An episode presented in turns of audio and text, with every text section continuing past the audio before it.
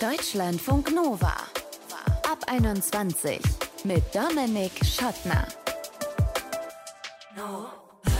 aus Fehlern lernen. Klingt super, ne? Aber wenn der Fehler ist, dass man überhaupt mit einem Menschen eine Beziehung geführt hat und man dann beim Lernen aus dem Fehler in einer neuen, besseren Beziehung immer noch an diesen Fehler denken muss, was macht man dann?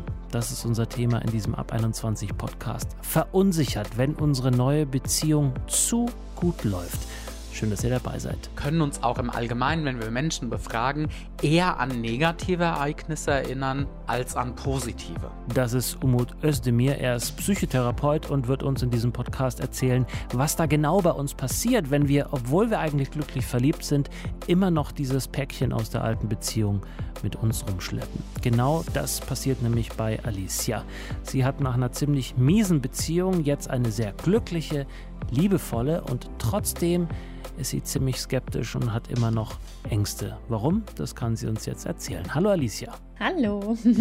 Bevor wir zu dieser äh, neuen äh, Topf voll goldartigen Beziehung kommen, müssen wir, glaube ich, erstmal auf den Ex-Freund und dich schauen. Kannst du uns diese Beziehung kurz beschreiben? Wie war die? Anstrengend, ich glaube, das trifft es ganz gut. Ja, also es war sehr turbulent, sehr viel mit Druck und Kontrolle und auch Beleidigungen gefüllt und ähm, ein stetiges Auf und Ab. Mhm. Beleidigungen, wenn ich da so kurz nachhaken darf, war das eine Einbahnstraße von ihm zu dir oder? Ja, Ja. ja. Es war halt von Anfang an, also wir waren ungefähr ein Jahr und drei Monate zusammen und das ging eigentlich schon nach ungefähr ein oder zwei Monaten los, dass er also angefangen hat, mich regelmäßig zu beleidigen, runterzumachen, so richtig schöne Hasstiraden und mir auch gedroht hat und dabei auch immer sehr, also körperlich aggressiv war, zwar nicht mir unbedingt gegenüber, aber halt Sachen kaputt gemacht, durch die Gegend geworfen, solche Sachen. Genau. Was man, wenn man es beschönigend ausdrücken würde, wahrscheinlich als impulsiv äh, beschreiben Ja. würde, ne? Aber dann vielleicht in dem Moment Genau. auch einfach Angst machen kann. Kann ich mir jedenfalls vorstellen. Ja. Nur damit wir es noch verstehen, ich will jetzt da nicht allzu lange drauf rumreiten, ist ja auch mm, schmerzvoll wahrscheinlich auf eine Weise daran zurückzudenken, aber wa- waren das einfach aus dem Affekt heraus, dass er das gemacht hat oder äh, gab es in irgendeiner Form, war ein Streit vorangegangen oder was, wie war das? Meistens war das eigentlich immer so, wie es ihm gerade gepasst hat. Also sehr, er war sehr, sehr launisch und wenn er irgendwie der Meinung war, ich würde ihm nicht genug Aufmerksamkeit schenken oder mich nicht so benehmen, wie er es gerne hätte oder es ist nichts passiert, sondern er hat einfach, weiß ich nicht, was Falsches gegessen, dann kam das halt einfach so aus ihm raus. Mhm. Okay, also man konnte gar nicht irgendwie einschätzen, also es kann, konnte jederzeit passieren sozusagen. Genau. Mhm.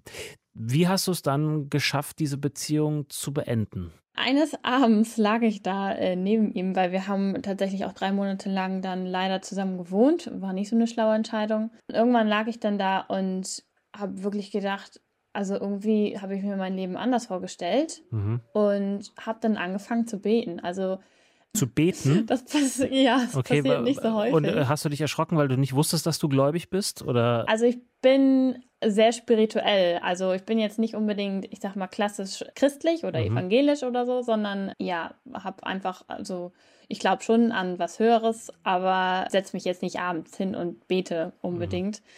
Ja, aber an dem Abend habe ich mich dann wirklich hingesetzt und habe gesagt, lieber Gott, liebes Universum, wer auch immer, ich brauche ein ganz, ganz eindeutiges Zeichen, dass ich diese Beziehung verlassen soll. Und ich weiß sogar noch, dass ich gesagt habe, gerne bis morgen 12 Uhr.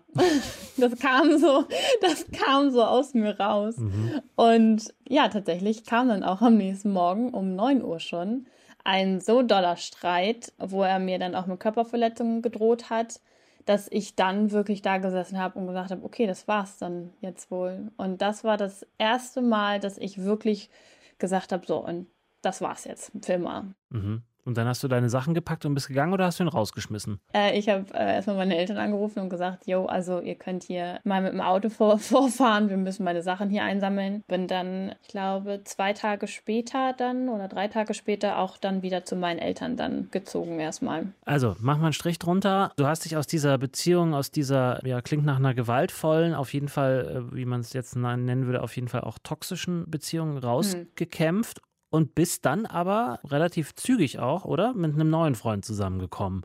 Äh, ein Jahr später. Ein Jahr mhm. später. Naja, manche würden das als zügig bezeichnen, manche, für manche ist es eine halbe Ewigkeit, aber auf jeden Fall hat dich diese Erfahrung nicht davon abgehalten, eine neue Beziehung einzugehen. Was war da anders? Wir waren vorher sehr, sehr gute Freunde was auch der Grund war, weshalb ich mich eigentlich gesträubt habe, die Beziehung einzugehen, weil ich die Freundschaft nicht gefährden wollte. Mhm. Aber irgendwann waren die Gefühle dann nicht mehr zu leugnen. habe ich gedacht, naja, also dann versuchen wir es. Von Anfang an. Das klingt so bist du so, naja, gut, der ist nett und irgendwie. Tatsächlich, also ja? es ist gar nicht so weit von der Wirklichkeit. Also bei meinem jetzigen Freund ist es so, dass ich halt nicht dieses so, man trifft jemanden und man ist Hals über Kopf verliebt und man denkt so, oh wow, der ist so toll, den muss ich heiraten, sondern durch unsere Freundschaft habe ich halt immer mehr gesehen, was er für ein toller Mensch ist mhm. und habe mich dann quasi über die Zeit in diesen Menschen verliebt, ohne halt, ich sage jetzt mal, diesen klassischen Gefühlscocktail, den ja manchmal Menschen haben, sobald sie jemanden auf einmal sehen. So, das ja. ist ja eher eine chemische Reaktion. Und bei mir war das halt so ein stetiger Prozess, sodass ich halt auch schon ein sehr, sehr gutes Gefühl hatte für die Person, die er wirklich ist, weil wir uns ja schon sehr gut kannten. Mhm. Es war leicht, es war wirklich leicht und ganz anders als alles, was ich vorher irgendwie kannte. Und es war halt auch nicht so diese klassische Dating-Situation. Man lernt irgendwen irgendwo kennen ja. und sagt, ja, okay, lass uns mal einen Kaffee trinken gehen oder so. Mhm. Und diese alte Beziehung, inwiefern hat die dich aber noch beeinflusst? In der neuen Beziehung oder tut sie vielleicht bis heute? Ich hatte trotz dessen, dass ich meinen Freund so gut kannte schon, ziemliche Vertrauensprobleme, weil mir vorher halt so viel vorgemacht und vorgegaukelt, also mein Ex ist auch fremdgegangen und so wurde, dass ich gedacht habe, ey, du wurdest so hinters Licht geführt, das ist schon schwierig, dann einer neuen Person das zu glauben, was sie dir sagt. Mhm. Und ähm, da hat es mein jetziger Freund nicht leicht, mein Vertrauen zu gewinnen. Mhm. Und ich bin bis heute auch immer noch relativ ängstlich. Also sobald ich auch nur den Hauch irgendwie verspüre, dass irgendwie der Haussegen schief hängen könnte, dann reagiere ich wahrscheinlich ein bisschen emotionaler als vielleicht Menschen, die nicht äh, so eine krasse Beziehung hinter sich haben. Wie hat dein Freund darauf reagiert, dass diese alte Beziehung wie so ein, wie so ein Gepäckstück immer noch mit dabei war? Oder ist? Sehr verständnisvoll. Also er wusste das ja schon vorher durch unsere Freundschaft, weil ich da immer sehr offen drüber gesprochen habe. Und er wusste also, worauf er sich einlässt. Mhm.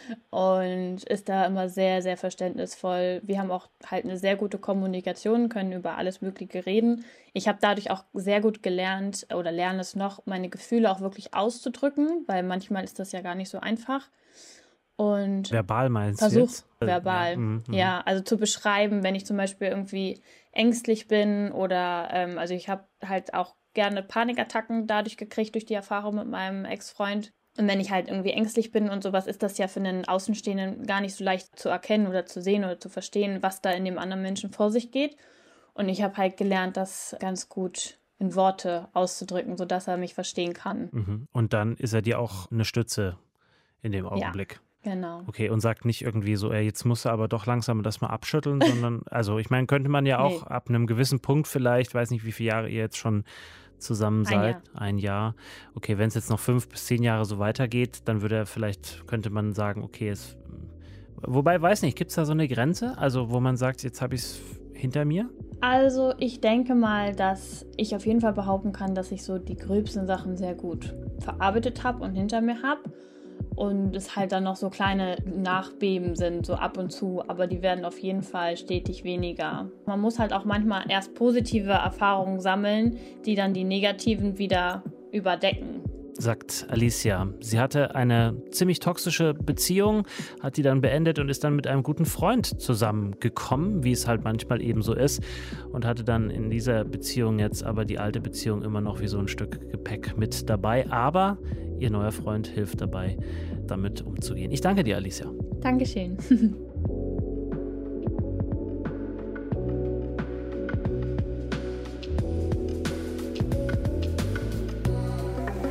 Deutschlandfunk Nova. Nach einer recht langen Beziehung, sieben Jahre waren es, glaube ich, am Ende, habe ich mir erstmal zwei Jahre Psychohygiene gegönnt und bin keine Beziehung eingegangen, um dann in der neuen, die ich dann doch irgendwann eingegangen bin, festzustellen, hey, es geht ja doch irgendwie. Ich kann ja auch anders sein. Ich muss gar nicht dieser doofe Typ sein, der ich am Ende in der alten Beziehung war. Und auch meine neue Partnerin ist gar nicht so lähmend wie die alte. Was passiert da in neuen Beziehungen mit uns? Was nehmen wir mit aus den alten in die neuen Beziehungen? Das kann uns Umut Özdemir erzählen. Der ist nämlich Psychotherapeut. Hallo, Umut. Hallo, schön, dass ich da sein darf. Sag mal, was passiert bei einer Person, die aus einer ungesunden Beziehung raus und jetzt in eine vermeintlich gesunde neue rein ist? Wenn wir aus ähm, nicht funktionalen, ungesunden Beziehungen kommen, das kann eine Partnerschaft sein, das kann ja aber auch unser Elternhaus zum Beispiel sein, dann sind wir quasi darauf getrimmt, dass Dinge schieflaufen sollten, dass wir vielleicht ausgenutzt werden, dass wir nicht gewertschätzt werden. Und es ist total erwartbar, dass wir dann diesem neuen, funktionierenden Braten quasi gar nicht trauen. Dass mhm. wir die ganze Zeit darauf warten, wann wird es jetzt schiefgehen, wann werde ich eigentlich verletzt werden. Und weil sich die Norm, die wir quasi im Kopf haben, was das Übliche oder Normale sei, völlig verschoben hat. Mhm. Okay, und das ist äh, egal, ob wir jetzt ähm, äh, besonders reflektiert sind oder nicht, das ist quasi Naturgesetz. Jein. Also es das heißt nicht, dass das bei 100% allen Menschen der Fall sein muss, aber wenn natürlich die Verletzungen und wie man behandelt wurde total tief sitzen, dann ist das sehr, sehr wahrscheinlich, dass sich das, dieses Unangenehme eingebrannt hat in unser Gehirn und das Gehirn sagt uns quasi, hey, so wie es in der Vergangenheit lief, so wird es bestimmt jetzt auch laufen. Denn es geht ja darum, dass wir das Wichtigste schützen, was wir haben, und das ist nun mal unser Herz. Mm. Wir haben äh, vorhin mit Alicia gesprochen, bei der es ganz genau so war. Die war in der Beziehung, da war der Typ nicht besonders nett zu ihr, und das ist noch freundlich formuliert. Da war auch zum Teil Gewalt mit im Spiel. Dann hat sie sich zum Glück von ihm getrennt und ist aber nach einer Zeit mit einem Freund zusammengekommen. Sie sagte selber, sie ist mehr oder weniger so passiert. Und der war und ist super liebevoll, wie man sich das vorstellt. Und trotzdem hat sie da Ängste. Wie kann das sein, dass man sozusagen vor einem steht ein liebevoller Mensch und man denkt aber sozusagen unterbewusst immer noch an die alte Beziehung? Das ist genau dieses Beispiel, dass sich das quasi ins Gehirn einbrennt und im schlimmsten Falle verliert man vielleicht auch das Vertrauen in andere Personen oder eben Partner, Partnerinnen und äh, assoziiert dann direkt, okay, bei der letzten Person war es doch so und die hat mir das angetan. Letztendlich ist das ja eine Befürchtung, eine Angst, könnte das vielleicht wieder passieren, muss ich auf mich acht geben, weil ja die andere Person mich vielleicht nicht wertschätzen könnte. Ja. Also ganz viele könnte, würde. Okay, Themen. aber wenn diese Person, die vor mir steht, in ihrem Fall oder in, in jedem anderen Fall, eine Person, die sich ähm, wiederholt als Nicht-Arschloch herausstellt, sagen wir mhm. zehnmal als Nicht-Arschloch herausstellt, warum äh, sollte die dann beim elften Mal auch wieder so sein? Was spielt die Natur uns da für einen Trick und wie kann ich den vielleicht selber überlisten? Na, die Natur will quasi, dass wir möglichst unbeschadet überleben. Hm. Sowohl körperlich als auch psychisch. Verständlich. Und deswegen, genau, ich finde das auch sehr verständlich. Ja. Und deswegen brennen sich eher negative Dinge in unser Gehirn ein. Wir können uns auch im Allgemeinen, wenn wir Menschen befragen, eher an negative Ereignisse erinnern als an positive. Weil die so schlimm waren, weil die emotional ganz viel mit uns gemacht haben. Und da kann jemand 15 Mal super zu uns sein, wir würden uns sehr wahrscheinlich dann beim 16. Mal, wenn die Person nicht super war, viel stärker daran erinnern, weil die Natur quasi ja möchte, hey, dein Herz soll nicht gebrochen werden. Alicia hat uns auch erzählt, dass sie schon weiß, dass ihr jetziger Freund, der auch vorher schon ein Freund war, nicht ihr, ihr Boyfriend, sondern eben ein Freund war, der kannte ihre alte Beziehung. Das heißt, er wusste ganz genau, worauf er sich einlässt, beziehungsweise welche Erfahrungen Alicia da gemacht hat.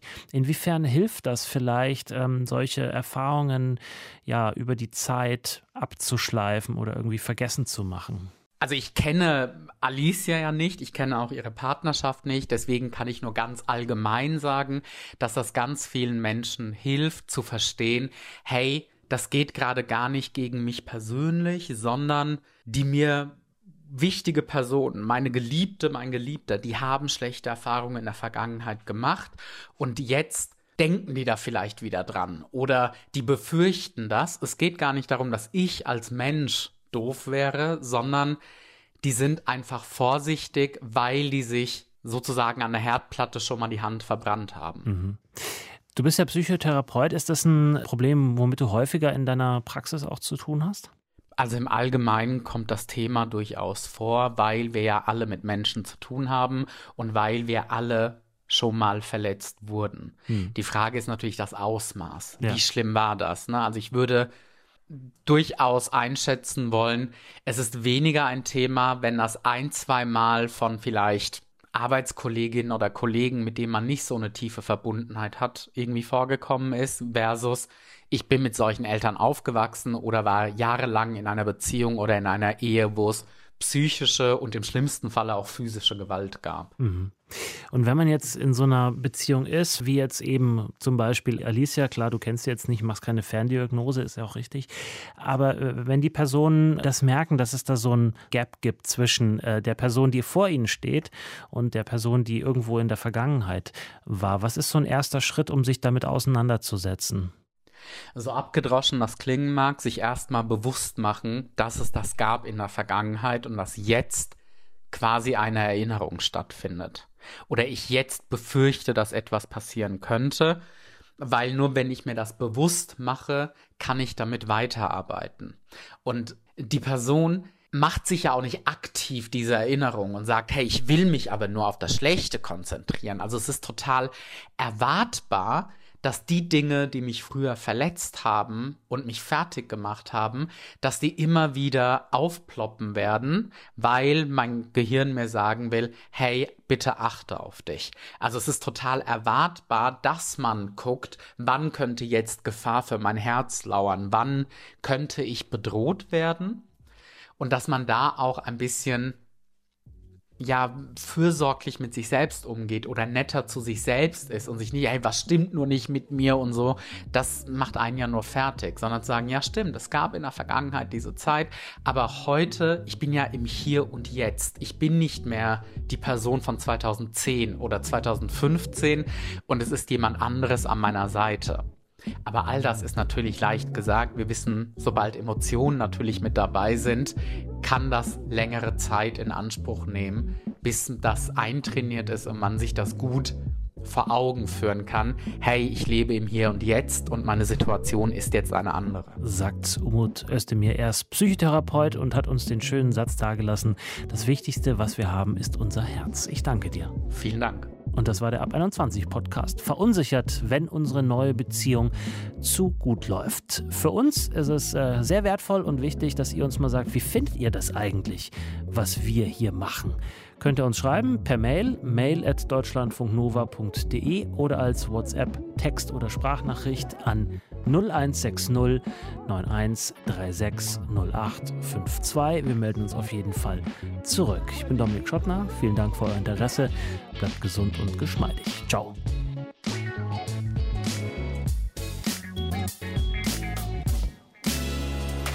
Deutschlandfunk Nova ab 21. Immer Montag bis Freitag auf deutschlandfunknova.de und überall, wo es Podcasts gibt. Deutschlandfunk Nova ab 21.